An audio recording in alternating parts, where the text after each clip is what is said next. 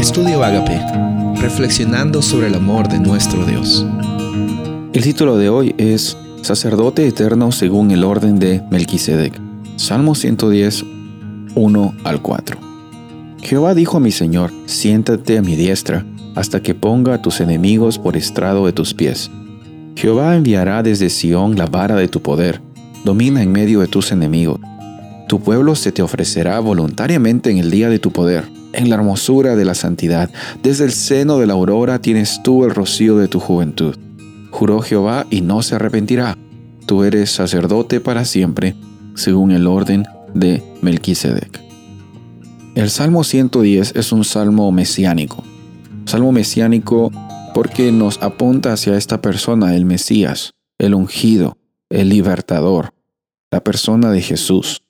Y en este salmo encontramos que Sí, la realidad como que viene de David hablando en primera persona, que el Señor está exaltando a la persona de David. Pero lo que está escribiendo va más allá que el reinado de David, va, va a una realidad mucho más grande, apunta hacia un personaje que es un rey y un sacerdote para siempre.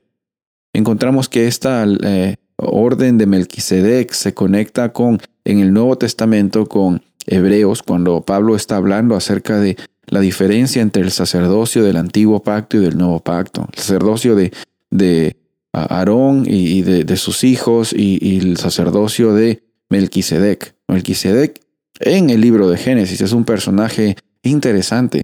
Se le alude como un personaje de origen divino en el cual Abraham interactúa con este personaje. Y aquí en Salmos encontramos que sí, este personaje, según la orden de Melquisedec, tiene un reinado para siempre. O sea, no solo es un sacerdote, no solo es un rey, es un sacerdote rey. Es un, es un personaje que tiene la autoridad de Dios y tiene la, ah, la labor de interceder por el pueblo de Dios. Y ese personaje es Jesús. Él está presente, incluso desde el Salmo 110 encontramos esta profecía, este salmo mesiánico que da tranquilidad y da esperanza al pueblo de Israel, confiando de que sí, un Salvador vendrá. Pero hoy día nosotros podemos mirar para atrás y decir, gracias Dios porque enviaste al Mesías, enviaste al Libertador, para que podamos tener transformación en nuestras vidas, para que podamos tener una vida con abundancia, para que la justicia se haga una realidad y también para que hoy día podamos vivir con la esperanza de que lo vamos a poder ver en un futuro y vivir con Él para siempre. Soy el pastor Rubén Casabona y deseo que tengas un día bendecido.